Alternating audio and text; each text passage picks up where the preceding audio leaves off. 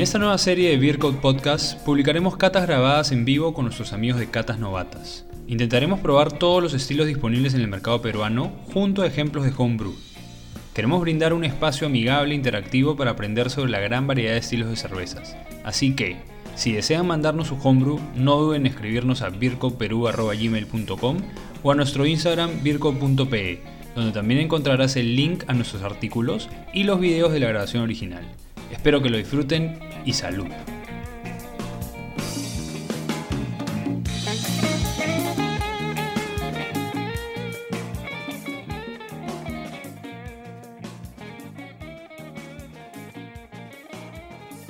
¿Cómo estás, Gonzalo? ¿Qué tal? ¿Qué te cuentas?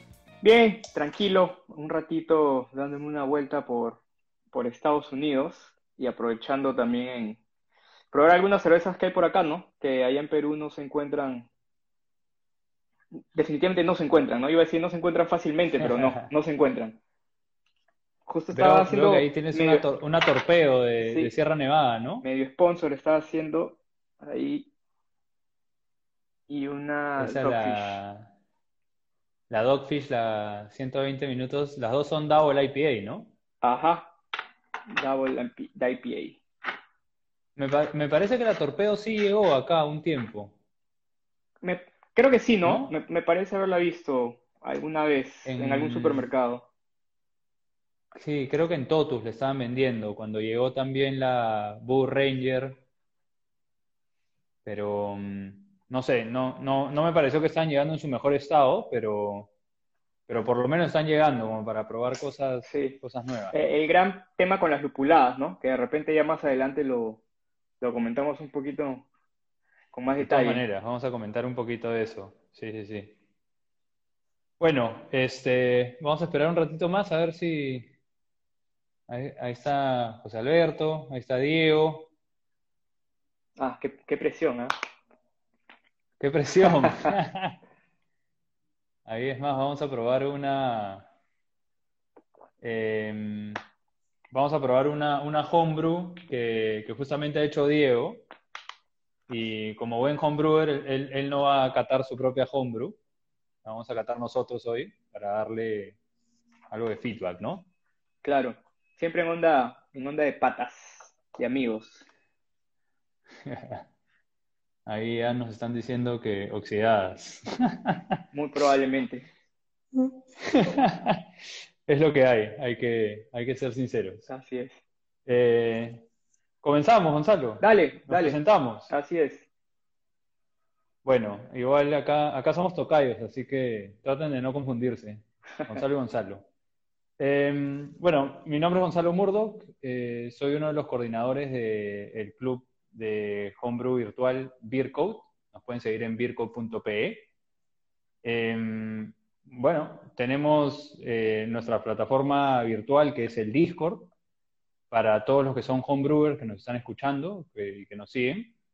Nuestro objetivo siempre es mejorar la, cultura cervecera acá en el país eh, a través del homebrew. También hemos empezado ya hace un tiempo un podcast que nos pueden encontrar en Spotify y justamente fue a través del, del Homebrew Club que te conocimos, Gonzalo, y conocimos lo que estás haciendo con Catas Novatas. Así que cuéntanos un poquito. Así es, bueno, yo soy Gonzalo Márquez de, de Catas Novatas, y Catas Novatas básicamente nace como un espacio con mis amigos eh, que tiene la intención, y ahí es donde coincidimos, ¿no? Con Virco, de expandir un poco la cultura cervecera catar cerveza, pero no estrictamente, con, no todo lo, que implica catar de manera estricta, sino simplemente probar la cerveza, saber apreciarla, entender, o mejor dicho, saber qué esperar por cada estilo, ¿no? Y sobre todo, para los que no conocen mucho, conocer los estilos y qué, deben esperar de ese estilo, eh, sea buena cerveza o esté mala inclusive, ¿no? conocer también un poquito los defectos. Entonces, básicamente eso es catas novatas, ¿no? Hacemos catas por Zoom, donde nos juntamos gente que le interesa conocer sobre cerveza, pero que aún no sabe mucho, y exploramos más que nada estilos y lo que deberían conocer sobre esto. Claro, y también desde la perspectiva del consumidor, ¿no? O sea, acá ni tú ni yo somos jueces de cerveza. Claro. Somos aficionados a la, cerveza y, a la, y al homebrewing. Tú también eres homebrewer. Em, y queremos dar un espacio de repente un poquito más amateur, ¿no? Así eh, es. En donde nos sintamos cómodos de, compartir y de aprender, em, sin temor pues a, que nos juzguen, a que... o sea, hay, hay, mucho, hay mucho que aprender en realidad y, lo que necesitamos es eh, espacios, ¿no? Para, para aprender sobre el homebrewing y sobre cómo catar chelas. Sí, tal cual. La idea es hacer una apreciación, llamémosle amigable y mm, fácil de entender, ¿no? De las cervezas, lo que tú y yo genuinamente podamos apreciar de estas, estén buenas o malas. Dale, dale. ¿Qué te parece si comenzamos entonces? Hoy día vamos a hablar eh, del American IPA. La American IPA. Y vamos a tratar de ir un poco en el orden, pues, de lo que es eh, la, guía, la guía BJCP, que un poco que agrupa los, los, los, estilos y también nos dice un poco qué esperar de cada estilo, ¿no? Los homebrewers sí nos basamos bastante en eso cuando hacemos chelas, pero a la larga todas las chelas son distintas, tratamos de apuntar a algo, pero a veces nos sale otra cosa. Em, pero es importante, todo buen cervecero es, es buen catador, ¿no? Claro. Em, Empezamos entonces, ¿qué, ¿quieres empezar tú? ¿Qué nos, nos cuentas un poquito de, de, lo que es el estilo, la, la, IPA? Y vamos ahí complementando. Sí, sí, bueno, la... A ver, digamos, tratando de, de enfocarnos en quizás en gente que no sabe mucho, ¿no? La IPA como tal es el acrónimo de India Pale Ale, ¿no? Históricamente pues hay esta, se dice esta, esta, voy a llamarle, este cuento romántico que nace como era una cerveza pálida, ¿verdad? Que se, una pale que se, que se exportaba de Inglaterra hacia la India y se dice que se le añadía bastante lúpulo para conservarla. No está probado, pero es la historia más, más conocida, ¿no? Y la que más suena, la que es más divertida de contar. Y el añadir tanto lúpulo genera pues que la cerveza tenga más aroma, pero sobre todo más amargor ahí nace como tal la, la India Pale Ale, digamos, original, ¿no? Que definitivamente no es lo que, muy probablemente no es lo que tomamos hoy en día. Y sobre el American, digamos ya el estilo americano, no sé si tú quieres ahí acotar un poco. Sí, de todas maneras. Ahí justamente, y hablando de IPAs americanas, se, acaba de conectar Red, con el que tuvimos un episodio hace poco hablando de lupulado en, en, cervezas.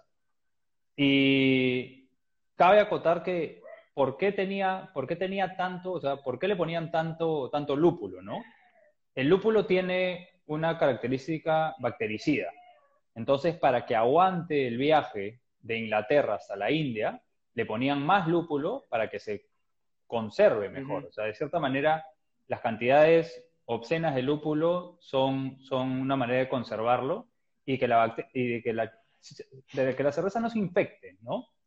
y a la vez lograron pues este amargor bien marcado, ¿no? Entonces, cuando hablamos de cualquier IPA, tenemos que pensar amargor pronunciado, ¿no? Así es. La original obviamente es la English IPA, pero la que popularizó el estilo es la American IPA, que es la que vamos a probar ahora. De hecho, se dice que es la, el estilo que impulsa o revoluciona un poco todo el movimiento craft en Estados Unidos, ¿no? Ahí por los 80, 90. Bastante inclusive, inclusive un poquito antes, porque es eh, Anchor Steam, me parece, que, que se le atribuye pues el, el, estilo en que usaban los, los lúpulos Cascade, ¿no? Que crecían o que siguen creciendo, ¿no? Y que era el lúpulo más utilizado en Estados Unidos.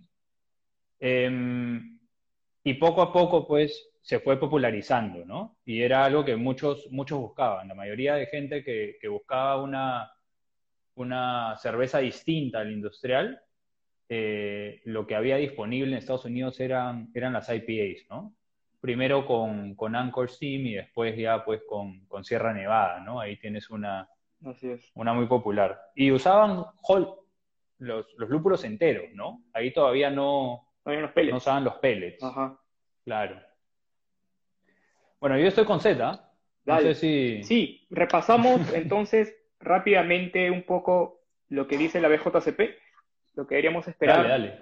En cuanto a aroma, ya lo hemos ido un poco mencionando, esperamos que sea un aroma, hablando de American, ¿no? Un aroma bastante intenso al lúpulo americano o los del Nuevo Mundo, que esto se traduce en este, aromas a frutos tropicales, ¿no? Maracuyá, quizás mango, también notas cítricas, florales, estas frutas de carozo, ¿no? Las que tienen la pepa adentro, melocotón, durazno. Pero sobre todo lo importante es que el lúpulo resalte como fresco y un, y un aroma a malta, a grano, bajo, tenue, ¿no? El, el balance siempre debe ir hacia el lúpulo. En Sí, de apariencia, todas maneras, es lo que queremos, ¿Qué? es lo que queremos que, que brille, ¿no? Ahí es. José Alberto nos estaba haciendo una aclaración, que claro, pues es la Anchor Liberty, lo que estamos hablando, la, em, la cerveza americana, que ahora también la están trayendo, la encontré hace poco en la, en la cerveteca, ¿no? Por ahí, por comentar.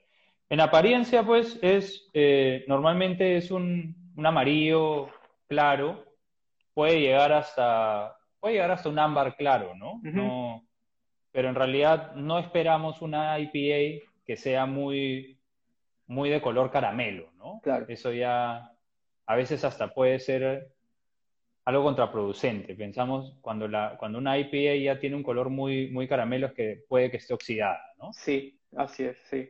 Digamos que hasta un ámbar, ¿no? Un ámbar ligero, casi rojizo, pero no más que eso. Claro, pero no te quieres pasar hasta una red IPA. Claro, exacto. Este, también creo que la guía, si mal no recuerdo, admite que para las que tengan dry hop pueden ser un poquito turbias, ¿no?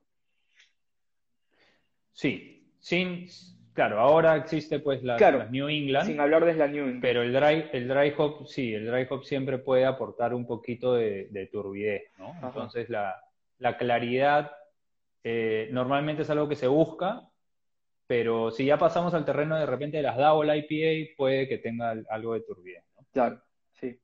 Bueno, en, en el sabor, básicamente similar al aroma, eh, se espera o esperas encontrar los mismos, las mismas notas que en el aroma, ¿no? El lúpulo, las notas frutales, este, el cítrico quizás, eh, pero lo más resaltante que habíamos conversado, el amargor, ¿no? El amargor tiene que ser alto a muy alto, si estamos hablando de una IPA.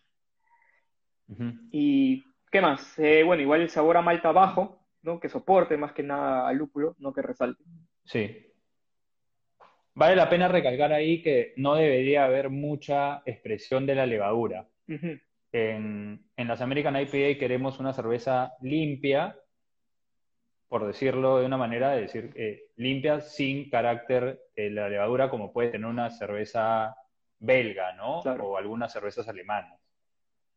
Em, y normalmente no esperas, pues, algún carácter azufrado, pero que sea, si es muy bajo, puede, puede ser, ¿no? ¿Cómo describirías el carácter azufrado quizás para alguien que por ahí esté conectado y no, no sepa mucho, no lo entienda o no sepa cómo identificarlo? Acá, acá- a, a mí me ha molestado bastante con eso, pero el ejemplo que yo siempre doy es cuando te mandaban huevo duro en la lonchera. Ajá. ¿Alguna vez te mandaron huevo duro en la lonchera? Sí, ¿a quién, a quién no? ¿A quién no? Huevo duro o pan con, o pan con, con huevo con mayonesa. Y ese, ese olor tan eh, fuerte, ¿no? Este, invasivo, es el azufre, ¿no? El, el huevo lo que tiene son aminoácidos azufrados y cuando lo cocinas se degradan y liberan este, este azufre a- de, de manera gaseosa, ¿no? Sí, Eh, puede que alguien haya olido un huevo podrido también, ¿no? Eso es azufrado. Normalmente se da en- más en las lagers. En las lagers eh, tenemos un poquito más de, de carácter azufrado. No sé si tú tienes algún otro, otro descriptor. No, no, no, también, manera de también por ahí, solo que, claro que en las cervezas, salvo alguna que yo no he probado para mi suerte, no es tan marcado, ¿no? Está como ahí tenue, No. bastante tenue, pero si está en algunos ese efecto, como que también está permitido en, en otros. Es, es, es bien tenue. Bueno, queda, queda la sensación en boca, pero yo te diría que la dejemos para mientras que vamos tomando la chelita. Dale, entonces comenzamos con, con la cátipa, ¿no? De siete vidas. Sí. Por acá está Y traída hasta tierras gringas. que este, ¿ah? la primera, no, no, no creo que sea la primera vez que llega una catipa por allá, pero No, de hecho, ellos creo que exportan. Alguna vez un primo mío que Ah, vive no en San sé. Francisco se consiguió unas siete vidas. hay que preguntarle ahí a, a Marco. Tienen un distribuidor en Este, California, me parece. Pero no me, no me iba a arriesgar a buscarla aquí. Así que preferí. Bueno, esperemos, esperemos que enlaten pronto, ¿no? Porque Sí, cuando uno quiere exportar, eh, enlatado es lo mejor, ¿no? de todas maneras. Bueno, me Bueno, ya que hablamos de la apariencia, me estoy viendo con las copas que encontré por acá. salud. Salud, Hay que tomar en lo que hay. en lo que hay. Así es. Este,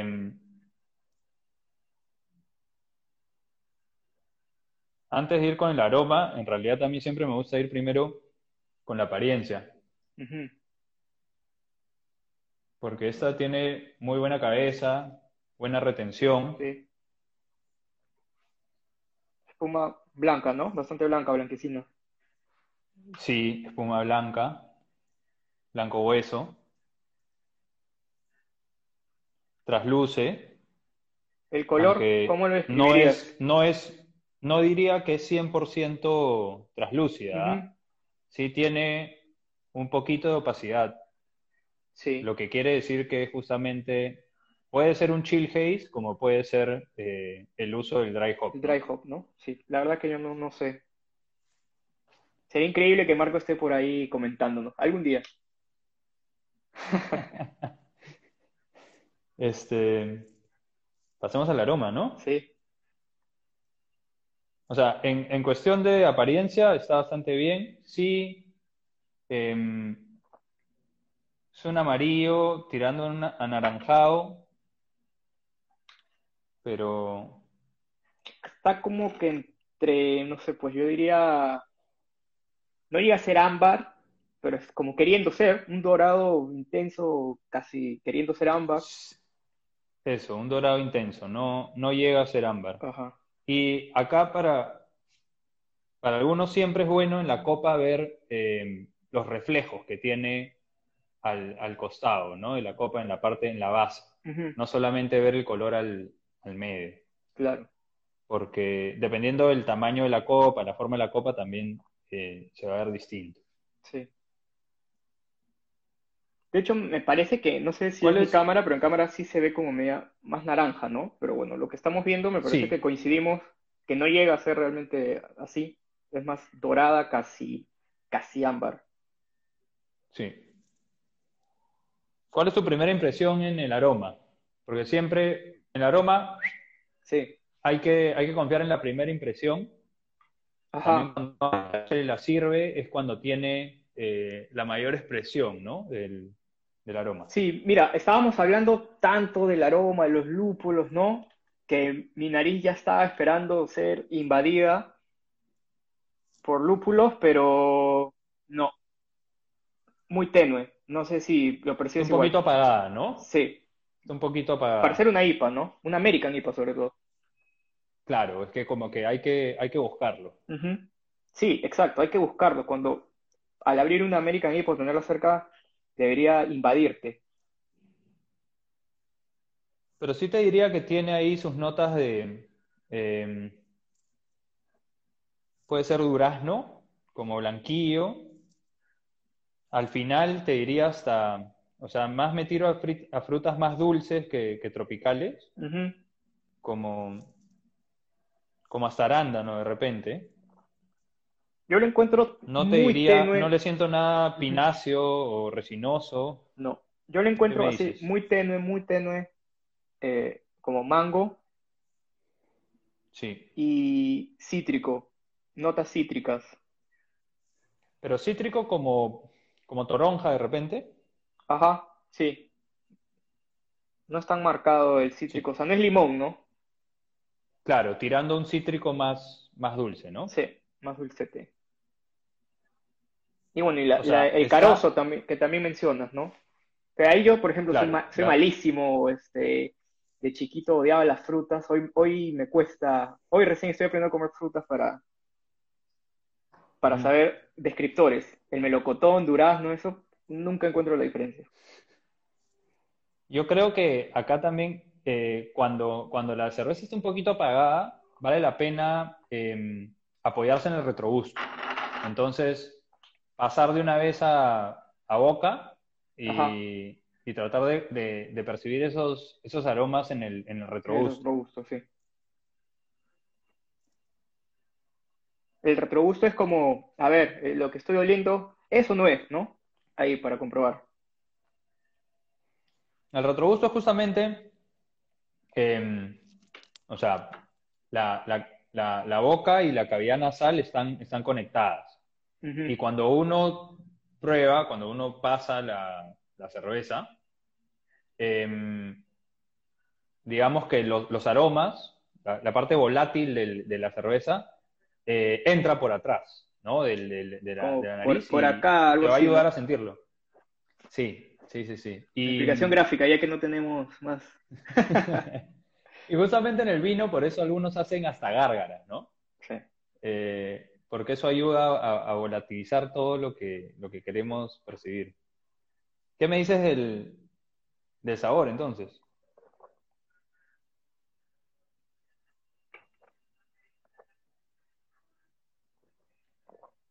Similar. Le siento amargor. No es un amargor muy pronunciado, pero es lo primero que, que destaco. Un amargor medio, diría, ¿no? Que me parece, me parece ok para el estilo. Quizás podría verse un poquito más de repente, pero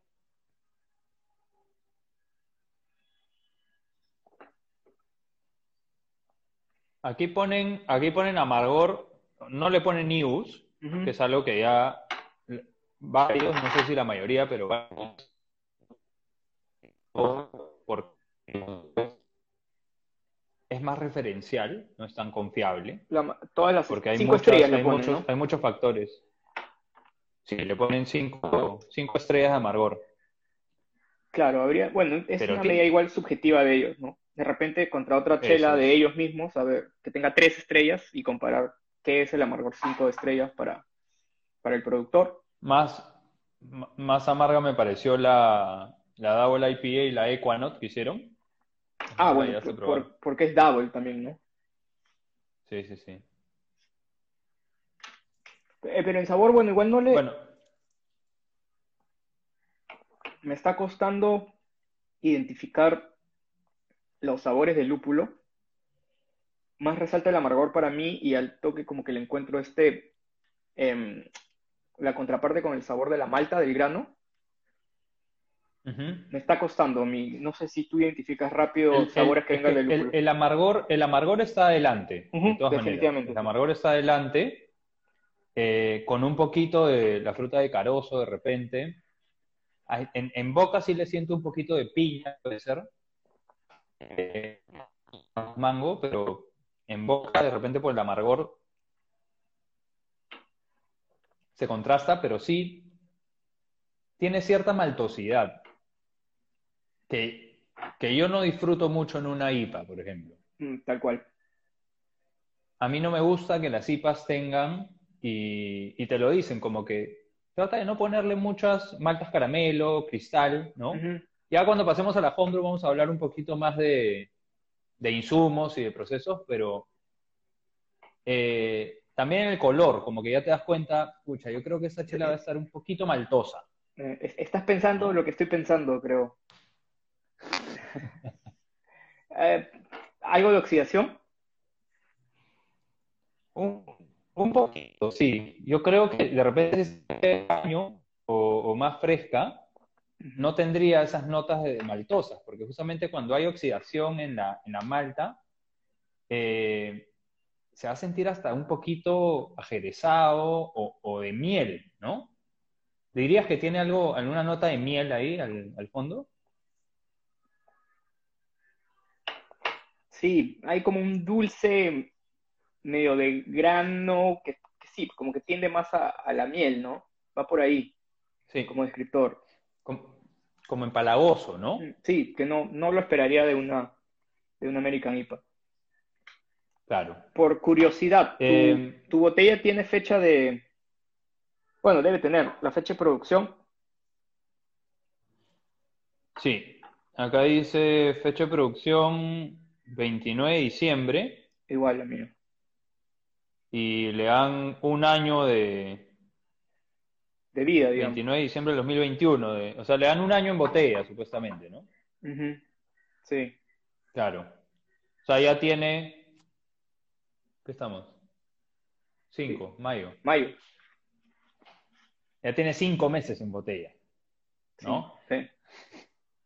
Yo creo que vale la pena hablar un poquito de, eh, de la frescura en la IPA, ¿no? O sea. En general de las cervezas lupuladas, ¿verdad? Sí, en general de las cervezas lupuladas.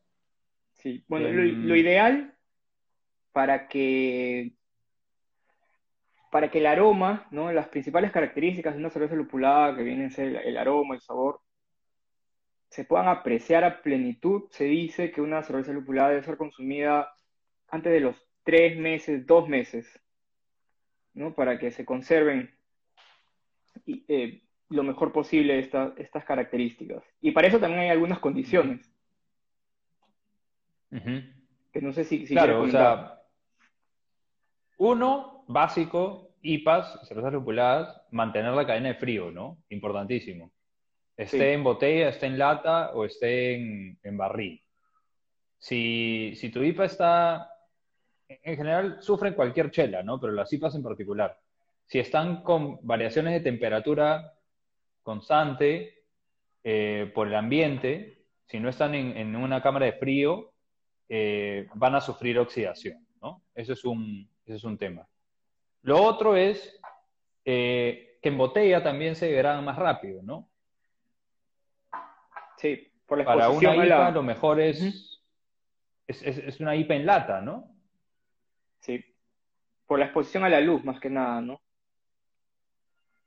Sobre todo, bueno, en general no es ideal que esté expuesto a la luz, porque los, los lúpulos, no sé si el término es correcto, que son fotofóbicos, ¿no? Se degradan, van degradándose todas las características que vienen del lúpulo con la luz. Sobre todo cuando, sobre todo en los supermercados, ¿no? Que están expuestos 24/7 a esta luz tan fuerte. Entonces, Sí. tomarte una chela lupulada importada es, este, ya más o menos sabes que no, no, no, vas a esperar algo muy bueno. Disclaimer, entonces. Acá no le queremos hacer daño a nadie, pero no compren sus chelas lupuladas en supermercado. Sí, O fíjense, o fíjense su, la fecha de vencimiento, o cómprense una chela lupulada que esté en lata, por ejemplo. Las, las Kunzmann en lata llegan bastante bien, ¿no? Eh, pero no hay mucho más en supermercado en lata. Ahorita ah, recién, recién algunas cervecerías acá están empezando a enlatar sus IPAs, ¿no? Que son...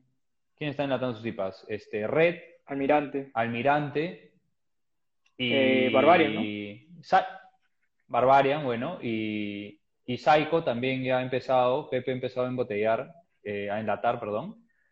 Ha, ha prometido que va a enlatar su, su Diablipa, así que Uy, esperamos esa doble IPA. sería buenísimo. Sí, yo me acuerdo, hace mucho tiempo me tomé este, una, una Pale Ale de Sierra Nevada, comprada en Wong.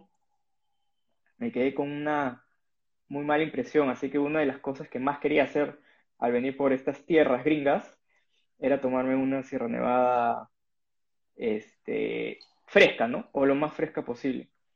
Claro, claro. Candelaria también está Bueno, y enlatando, para- ¿no? Como dice José Alberto. Verdad, verdad, Candelaria también. Sus six. Em, la, la Six Hop, sí, pero otra chela caramelosa. Sorry, sorry. Son, son mis gustos. Sí, sí, sí, sí, sí. Para mí la IPA no tiene que tener Nada de nada de ninguna nota de, de- de caramelo. No. Así es. Sí. Y bueno, y para cerrar con, con la catipa en sensación en boca, ¿qué puedes, qué percibes, cómo la, cómo la aprecias? Mira, acá te la describen como em, de cuerpo medio. A mí me parece sí que tiene un cuerpo, un cuerpo medio, pero me, me parece que podría ser un poquito más ligera, un poquito más seca. Un poco más seca. Y cuando decimos que una chela es seca, significa ausencia de dulzor. ¿sí? Y me parece que tiene ese dulzor, pero más que dulzor en sí es sensación de dulzor, Claro. por esa ligera oxidación que tiene. No sé, no sé si estás de acuerdo. Sí, de hecho te iba a preguntar ahí este, como dato, porque no estoy 100% seguro, sin miedo a equivocarme, como buen novato que lidera catas novatas.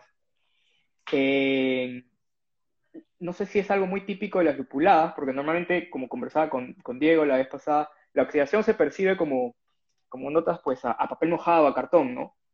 Pero, por ejemplo, comentaba de esta Pale Ale de Sierra Nevada, que cuando la probé, claramente estaba oxidada, pero era súper dulce. Entonces, este Ajá. dulzor viene, ¿verdad?, de la, de la oxidación, o es muy propio de esta oxidación. Sí, claro. Es una percepción de dulzor que viene de la oxidación de la malta. Pero en algunos estilos es aceptable o se va a balancear bien con el estilo. O sea, si vas a añejar una Imperial Stout, va a tener, o sea, oxidación, va a tener lo pero se va a balancear, No sé si se ve se bien. va a balancear muy bien. Esta cosa fue una Esa- locura. Una locura esta cerveza. Que yo Esa no había una visto eso, ¿no? IPA, ¿no? Una doble MPA. Ahora, creo que es bueno el dato de que este término de doble, extra, eh, triple, inclusive, es subjetivo, ¿no? Simplemente lo único que indica que es una IPA más fuerte, eh, con mucho más amargor y más aroma por lo general. Sí, de todas maneras. Este, en la, en la guía sí te dicen, ¿no? Que una American IPA es hasta 7.5. Mm, Y por encima de eso, ya deberías de llamarla una doble IPA, ¿no? Sí, creo que la guía para la doble Pero- IPA usa una descripción como algo como exageradamente amarga o algo así. O sea, resalta que el amargor es bien pronunciado.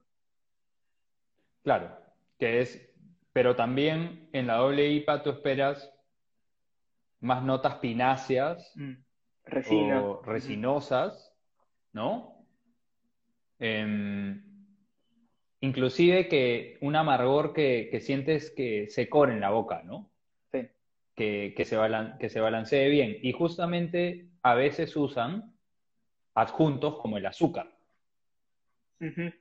¿Por qué? Porque si tú usas, ya no- nos, nos adelantamos un poquito pues para, para el homebrew, pero homebrew. si tú usas, si tú usas solamente malta, hay un porcentaje del azúcar de la malta que no se va a fermentar. Correcto. Y eso tú vas a percibir como dulzor en la cerveza. Pero si tú le pones azúcar, y qué es lo que hacen los belgas, por ejemplo, en las, en las cervezas de mayor El, el candy, ¿no? El famoso candy. el, el candy sugar es 100% fermentable. Entonces, al, al ser, este, ahí José Alberto dice, absurdamente amarga. Es el tema. Eh, Absurdamente al, amargo. al- al ser, ya, y claro, al ser seca también, al no tener ningún dulzor residual, brilla más. Porque hacer una cerveza es como mover los diales en un, eh, en un ecualizador, ¿no? Sí. Entonces, quiero que se sienta más amargo. Bajo más el azúcar. Eh, en sí, esta chela, la Cata IPA, eh, si no fuese por, por la oxidación, por el tiempo, me parece una chela bien balanceada. O sea, Sí. me Incluso creo que a encantaría pesar del probarla tiempo, nuevamente. Sí, a pesar del tiempo, está bastante decente, buena, ¿no? O sea, sí quisiera probarla más fresca. Creo que Sí. está muy sí, buena para, para me probarla encantaría súper fresca. probarla en caño. Hace, hace tiempo que no la pruebo en caño. A ver si alguien ahí, de, de los 13 gatos que tenemos acá, este, nos puede decir si es que la, la ha probado hace poco en caño, porque hace tiempo que no veo Cata IPA en, en los bares, ¿no? Sí. Sí, hace tiempo, ¿ah? Ni, Sí. ni tengo un recuerdo claro de eso. Más que nada botella. Pero como dices, ojalá que se anime si te vidas pronto a, a enlatar, ¿no? Sería un golazo.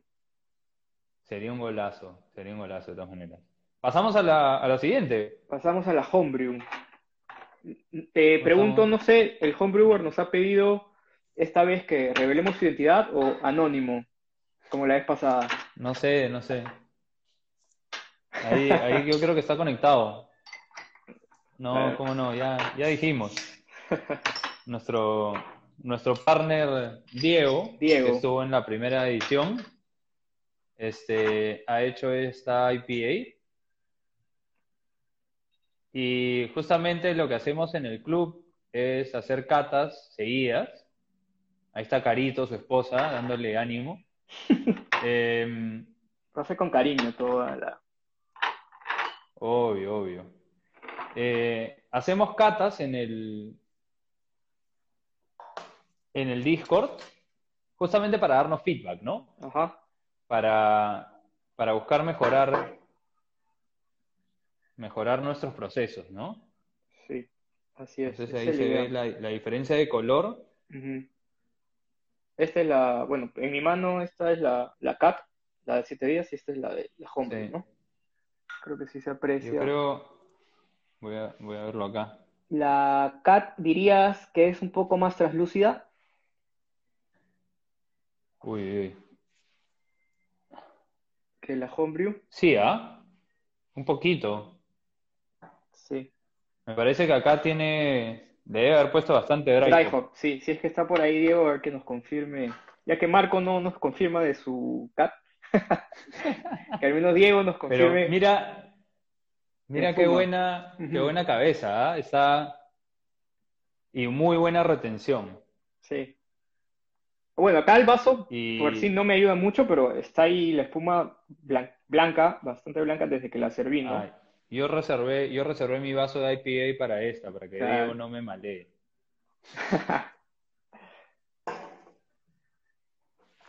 A ver. Em, sí, en, en color me parece que está un poquito opaca. Em, debería ser en general un poquito más brillante, un poquito más traslúcida. Puede que el dry hop le haya dado un poquito de opacidad, pero, pero no. Le, le- le falta, le falta brillo. La Sí. carbonatación está alta.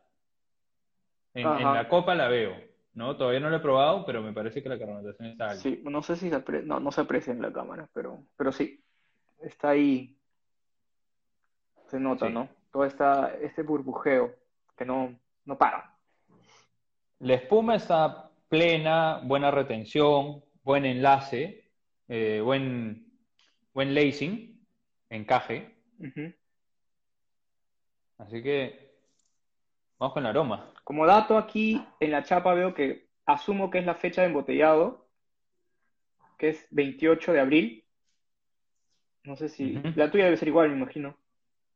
Sí, sí, sí. Este, mucho, 28. mucho más fresca, ¿no? Que la un mes, poco menos. Uf, el aroma está súper expresivo. Sí. Ahí Diego nos está diciendo 5 gramos por litro de dry hop. Moderado, moderado, Diego. Y acá le pone 6.5 de alcohol, ¿no? De la Catipa mencionamos cuántos grados de alcohol, menciona. 7.5. 7.5. Sí. ¿Qué Ahí encuentras? tiene sus. Tiene. Me... Le siento algunas notas de maracuyá, Lucina. Tenues, ¿no? Sí. Sí. Tenues. Pero tiene sus, sus notas de maracuyá. ¿Algo de piña? ¿Puede ser? Puede ser como cáscara de piña, piña verde de repente. No, no como una piña golden madura que Claro. empalada.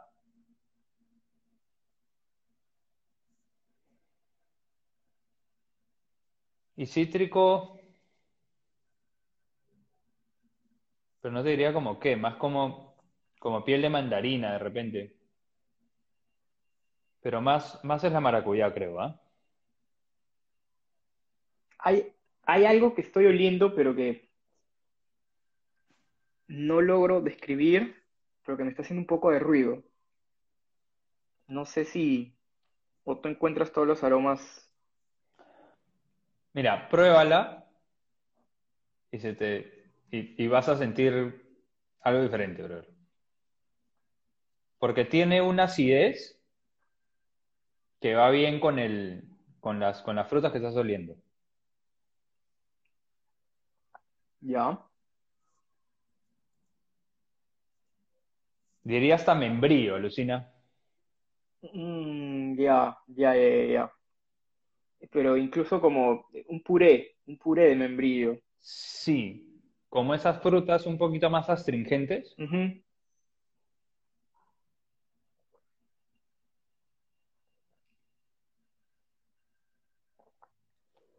Guanábana o, o chirimoya en boca. Y es por la acidez. Ahí sí yo Me quedo, caso. ahí me quedo corto, ¿ah?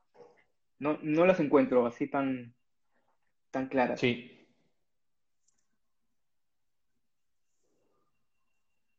Pero sigo intrigado y frustrado, porque Bueno, hay, Diego nos hay, va, hay un aroma que... Diego nos va a tener que dar, Diego nos va a tener que dar los datos porque aquí le ha metido una combinación de lúpulos que, que no he probado antes, la verdad. ¿ah? Sí, yo tampoco. No me... No, no... Ha sacado un poco de, de cuadro, si es que vale la expresión. ¿No es cierto? Sí, sí, sí, Pero eso, eso es lo chévere, eso es lo chévere del homebrew, pues, O- que, o- que vas a sí. probar. Es que, ¿sabes qué siento? Que, la, que el, el aroma viene más... O, o la levadura estaba muy presente. Los aromas de levadura. Ahí está, Carito está diciendo full membrillo, ¿ves? Mm, sí, sí, sí. Qué o vibe. Mm. Carito, guayaba puede ser. Ah, Qué mira, es la Ah, levadura. ahí está, ya ves. Algo Nosotros pensando, nosotros pensando en el lúpulo Ajá, y es la es la levadura. leva, ya ves. Sí, sí, sí, sí. Por eso también, por eso también el color, la opacidad, ¿ves? Claro. Y, pa- y para que vean que somos novatos, no se nos ocurrió, podía ser el carácter de la levadura, pero normalmente en las American IPA No debería resaltar esos aromas de levadura. no debería haber mucho carácter de la levadura, Ajá, ¿no? Claro. Pero las que bike sal- sueltan bastante. Esto es lo, bueno, ya lo has Eh, dicho, esto es lo divertido de probar homebrews, ¿no? O sea, esto no lo vas a encontrar en, en- en el supermercado. O sea, Guayaba, carito, de todas maneras. mm, mm. Sí, pero esa combinación viene pues más de la leva que de los lúpulos, porque como lúpulo estaba perdido, dije, por eso dije que me hacía ruido, porque no lo encontraba, ¿no? Haciendo como un repaso en mi biblioteca en la cabeza de aromas de lúpulo, no, ¿qué es esto? ¿Qué es esto? Y es más que viene de la leva. Claro, claro. Porque también dice que está con, este, que me dijeron 5 Mosaic Citra. Mm, Es, es un Típico, combo, ¿no? es un combo clásico. claro, Sí. súper fácil de identificar, pero aquí la leva está siendo más, me parece que un poquito más protagonista. Y para ser Sí. una American IPA, como que no, no es como que lo esperado. Claro, pero ojo, más en boca, Sí, más en sabor que en aroma. sí, ¿no? sí, sí, definitivamente. Entonces, de repente aquí, eh, un poquito más de dry hop Mm, haría que, que el aroma brille fue- un poquito más y se complemente un poquito más con el sabor, ¿no? Ahí dice. Diego que recién esta generación, o sea, reutiliza levaduras, su séptima, si mal no recuerdo, comenzó a dar estos aromas a membrillo, ¿no? Antes eran más de maracuyá, piña. Ah, claro, me imagino, ¿no? ¿Qué es lo que sentimos? ¿Qué es lo que sentimos como que al principio en el aroma, pero en boca más, más membrillo, ¿no? Sí, Qué loco porque eso es un, un poquito más avanzado para los homebrewers, porque de hecho es algo que nosotros también recién hemos empezado a hacer, Yo, por ejemplo, pero nunca reutilizar he... levadura, Ajá. Ya es, yo siento que todavía es un, un paso ya más complejo, ¿no? eh, es que nosotros no lo hemos hecho antes porque le, le teníamos miedo Sí, o respeto, claro. Sí. quieras, pero, pero las, las levaduras con cada reutilización van evolucionando y se ponen mejores. Y de hecho la teoría dice que a partir de la cuarta generación es cuando la levadura está en su mejor momento. Y acá estamos acostumbrados a usar la levadura seca siempre, ¿no? Sí, Y, y cada batch a una, a una levadura seca. Y lo otro es que toma tiempo, pues, ¿no? claro. Porque tengo que sacarle, este, tengo que ser súper cuidadoso con la limpieza. Es mejor cuando tengo un cónico, aunque ahora cada vez se están vendiendo más, más, más fermentadores cónicos, entonces con mayor razón deberíamos de reutilizar. Otra ventaja, te ahorra un montón de plata. Sí. Ahorras costos cuando reutilizas levadura. Con el ¿Cuánto te lúpulo es... un sobre de levadura? 20 soles, más o menos, 20, 24. Entre 16 y 24 lucas, Claro, tranquilamente. dependiendo de lo que quieras, ¿no? Claro, que a nivel homebrew te compras tu sobrecito y no se siente mucho, digamos, pero sobre todo a nivel ya, entre comillas, industrial, este, sí es, sí marca la diferencia, ¿no? Ajá, ajá. Yo sí le voy a preguntar a, a Diego, no sé si me vaya a contestar ahora, la viabilidad de cada generación, por supuesto. Claro. Diego creo que tiene Este- su microscopio, ¿no? Creo que él cuenta las... Diego, Diego ya se fue con todo, dijo, Ya. voy a reutilizar, me compro un microscopio. Después se compró su microscopio no sé en dónde, Eh, en Paruro creo. Eh, viabilidad y vitalidad, ¿no? O sea, hay que revisar siempre la levadura, pero ¿qué es lo que pasa? Eh, yo puedo hacer un overpitch. A nivel homebrew, normalmente hacemos overpitch. O sea, ponemos más levadura de la que necesitamos.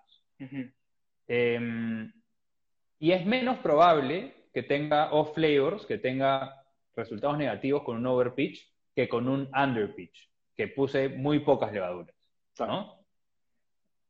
Entonces el homebrewer, lo más seguro es, uso mi sobrecito, pues, ¿no? Claro. Ahí se digo que no ha contado. No ha contado porque le está usando. Este, lo más seguro es, claro, seguir usando. Pero si uno quiere seguir experimentando, eh, mandémonos a reutilizar levadura. Y lo que hemos hecho en el club ha sido eh, compartir la, levadura reutilizada, ¿no? Eh, a ti todavía no te ha llegado, Gonzalo. Todavía Pero- estoy esperando. Ahí se, acaba, ahí se acaba de conectar, ahí se acaba de conectar Rodrigo, eh, de Loco por el Lúpulo. Creo que a él sí le llegó este, una Kebike. La Kebike es un monstruo. Mm, Pucha, que fermenta en, dos días y ya tu chela está atenuada. Sobre todo para nuestro verano, ¿no? Me imagino que por ahí eh, deben haberle sacado el jugo a la que va. Ideal para fermentar acá porque la temperatura ambiente en invierno a qué llega? ¿12? ¿13? ¿14? Más, creo, ¿ah? No, no llegamos tan abajo.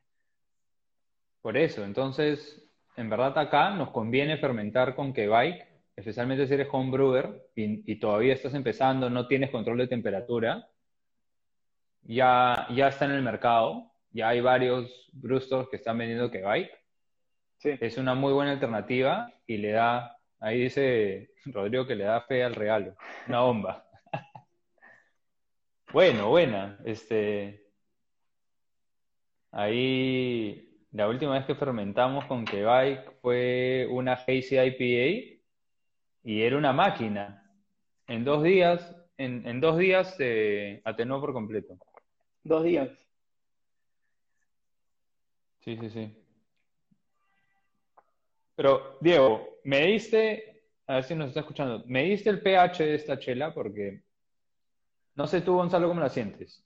No sé si es la percepción de todas las frutas que tenemos acá, este,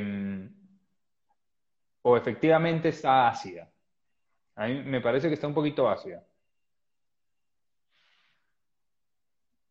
Mm. Sí. Ahora que ha ganado un poco más de temperatura, y creo que por eso también tú lo debes haber notado, incluso en aroma, le siento más marcado el, o sea, se va como abriendo más ácido y también en boca. Sí.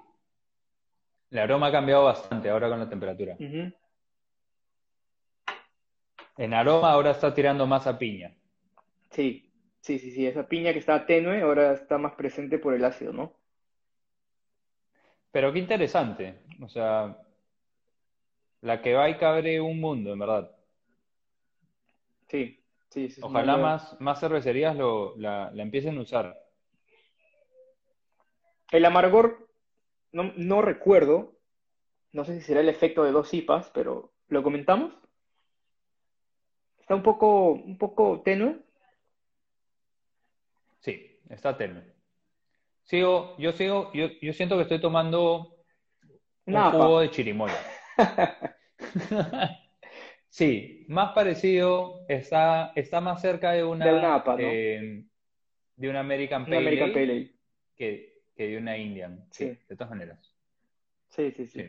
Igual en cuerpo. Tiene un cuerpo mm, medio para abajo, o sea, tiende más a ligero. Sí. O sea, en cuestión de espuma y retención, está perfecta. Pero el cuerpo sí está, a mi parecer podría ser un poquito más ligero, porque también, ¿qué pasa? Con tanta percepción de fruta, ya eh, empalada, ¿no? No sé en cuánto habrá terminado.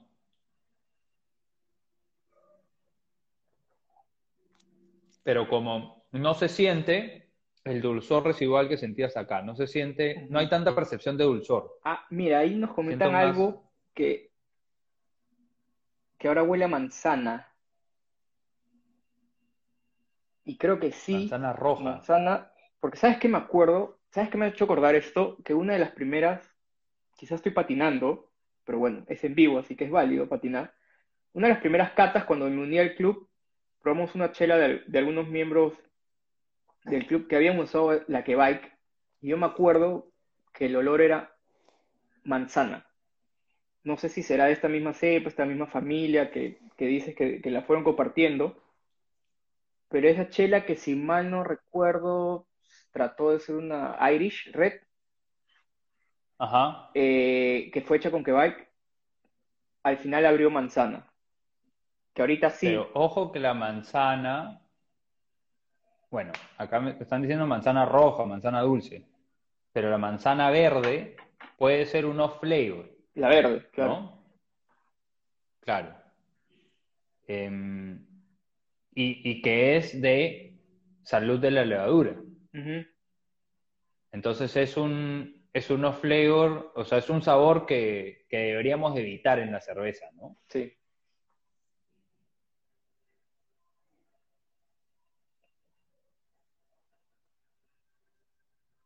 Me estoy tratando de acordar cuál es el, cuál es el off flavor de la manzana verde, porque es el mismo, este, no es el málico, porque el ácido málico es el ácido de la, que el ácido de la manzana, pero ahorita me acuerdo. Yo no, no sé, no le siento tanto, ¿ah? ¿Tú, tú sí le has sentido manzana roja? Mm. Sí puede ser, ¿no? Como manzana madura. Sí. Como cuando la manzana está este, moretoneada. Tal cual. Pero y el, y el ácido primero, está primero, y como que ese medio manzana está ahí debajo. Sí. Ujú. Pero sí, bueno, como en medio, como apreciación general, más como una APA, ¿no? el- O más cerca de una Sí, APA sí, que... sí. M- Más cerca de una APA. Ahí está Rodrigo dándonos la respuesta. Acetaldehído. El acetaldehído, pues, eh, Es de que la dice verde. que es cuando la cerveza es- está muy joven. El acetaldehído, de hecho, es un, eh, es un metabolito. Cuando, cuando nosotros tomamos alcohol eh, y el hígado lo procesa, eh, lo procesa en, en acetaldehído. Y el acetaldehído para nosotros es tóxico. Pero la levadura también cuando metaboliza el azúcar puede producir acetaldehído. Pero como es un metabolito intermedio, ¿no? Entonces cuando la cerveza está muy joven, puede producir este aroma y sabor a manzana verde, ¿no? Claro. Como dice Rodrigo, se, se puede solucionar con mayor maduración, ¿no? O, o que de repente no terminar la fermentación antes, ¿no? De repente le ha faltado un poquito de, de maduración, no sé. Puede Quizás, ser, ¿no? Sí, podría ser. tiene menos de un mes. ¿no? Según la chapa, 28 de... Bueno, le embotellaron, asumo, el 28 de abril, ¿no? Habría que ver cuánto tiempo maduró, cuánto... Ojo que todos estamos diciendo puede ser, ¿no? Puede ser, claro. Claro, claro. Acá no afirmamos ni damos por sentado nada. Pero interesante, ¿ah? Muy, muy interesante haber, Pero me ha gustado. haber este, em, explorado lo- la que bike, más que nada, la levadura. Y todo lo que puede generar. Sí, pucha, que no sabíamos lo que nos iba a tocar también, ¿no? Ajá, así es. Este, bueno, gente, no los queremos dejar acá eh, mucho tiempo. Creo que hemos explorado bastante lo que es la, American IPA, tanto en, un ejemplo comercial como la, la Cata IPA, como, como una homebrew y, pucha, hemos hablado un poquito de, de la levadura que ha usado Diego y, y los defectos que puede tener. Así que, no sé, Gonzalo, nos vamos, nos vamos despidiendo. Sí, sí, yo creo que sí. Este, ha sido una sesión bastante interesante. Hemos aprendido bastante. Bueno, nos ha tocado explorar un poquito parámetros fuera del estilo, ¿no? Eh, por un lado con la catipa, que tenía bastante tiempo, la oxidación. En el caso de la homebrew, el tema de la, de la levadura, que resaltó bastante, inclusive por ahí un poquito más que el lúpulo. Sea, bastante interesante para, para aprender y para los que hayan estado conectados, espero que también les haya parecido interesante y que por lo menos les haya provocado tomarse una chelita, si es que ya no estaban tomando. Sí, de todas maneras. Yo creo que la American IPA es uno de los estilos más populares y la mayoría de cervecerías comerciales acá lo están haciendo. Así que, como conclusión y como consejo general, no sé si tú estés de acuerdo, búsquense la IPA más fresca que puedan. Sí, definitivamente. Antes de, de agarrar una IPA en el supermercado, sobre todo, chequear cuándo fue embotellada o enlatada. Embotellada más que nada. Sí, sí, sí. Y si van a un bar, pregunten cuál, cuál, ¿Cuál han ¿Cuál ha sido pinchado? la última que... Claro, ¿cuál es, la- cuál es la más fresca?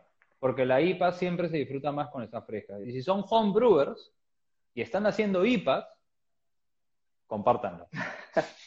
Sí, calculen, cual- calculen un lote nada- que se pueda tomar en, en un mes. Claro, de, de nada te sirve guardar una IPA hecha a nivel homebrew, Claro, guardártela más de un mes. no, Porque es imposible que esa chela no se oxide. sí, claro. ¿no? De todas maneras. Y bueno, para los que están acá y para los que nos vean más adelante, eh, síganos en virgo.pe. Eh, si son homebrewers, escríbanos para, para incluirlos en el Discord. Así es como mi tocayo y yo nos, conocimos y, empezamos esto. Eh, y también pueden escucharnos en Spotify, porque tenemos un podcast eh, del mismo nombre, Beer Code, donde hablamos sobre temas de todo sobre homebrew. O sea, estamos orientados al homebrew, estamos orientados a la gente que, que- que le guste el hobby, que quiere mejorar sus procesos, que quiere mejorar sus chelas. Así que, nada, no sé si tienes algo más que agregar, Gonzalo, antes de irnos. Sí, bueno, por mi lado, que sean a catas novatas. Este, ya pronto estoy retomando las sesiones de catas por Zoom, ¿no? Donde o bien exploramos un estilo y lo que implica este, este estilo, o como las últimas sesiones que he tenido, donde también me interesa que conozcan cervecerías, ¿no? A veces hay cervecerías pequeñas, no muy conocidas, que probablemente la conocemos de este pequeño mundo de cerveceros, pero que hacen muy buena cerveza, ¿no? Y que quizás no están en un supermercado o no están al alcance de todos. Pero esa también es mi intención, ¿no? Que, que la gente pueda conocer estas pequeñas cervecerías que hacen muy buena chela. Y así seguir expandiendo la cultura. Dale, siempre es el, siempre es el, la motivación y el incentivo, ¿no? Mejorar la cultura cervecera acá para que más gente pruebe buena chela y más gente haga buena chela. Así es. Esa es la idea.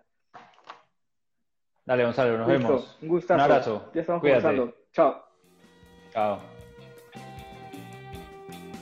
Si quieren mandarnos su homebrew para que la probemos en este formato, pueden contactarnos a beercodeperú.gmail.com o a nuestro Instagram beercode.pe, donde también podrás solicitar el link para unirte a nuestro servidor de Discord.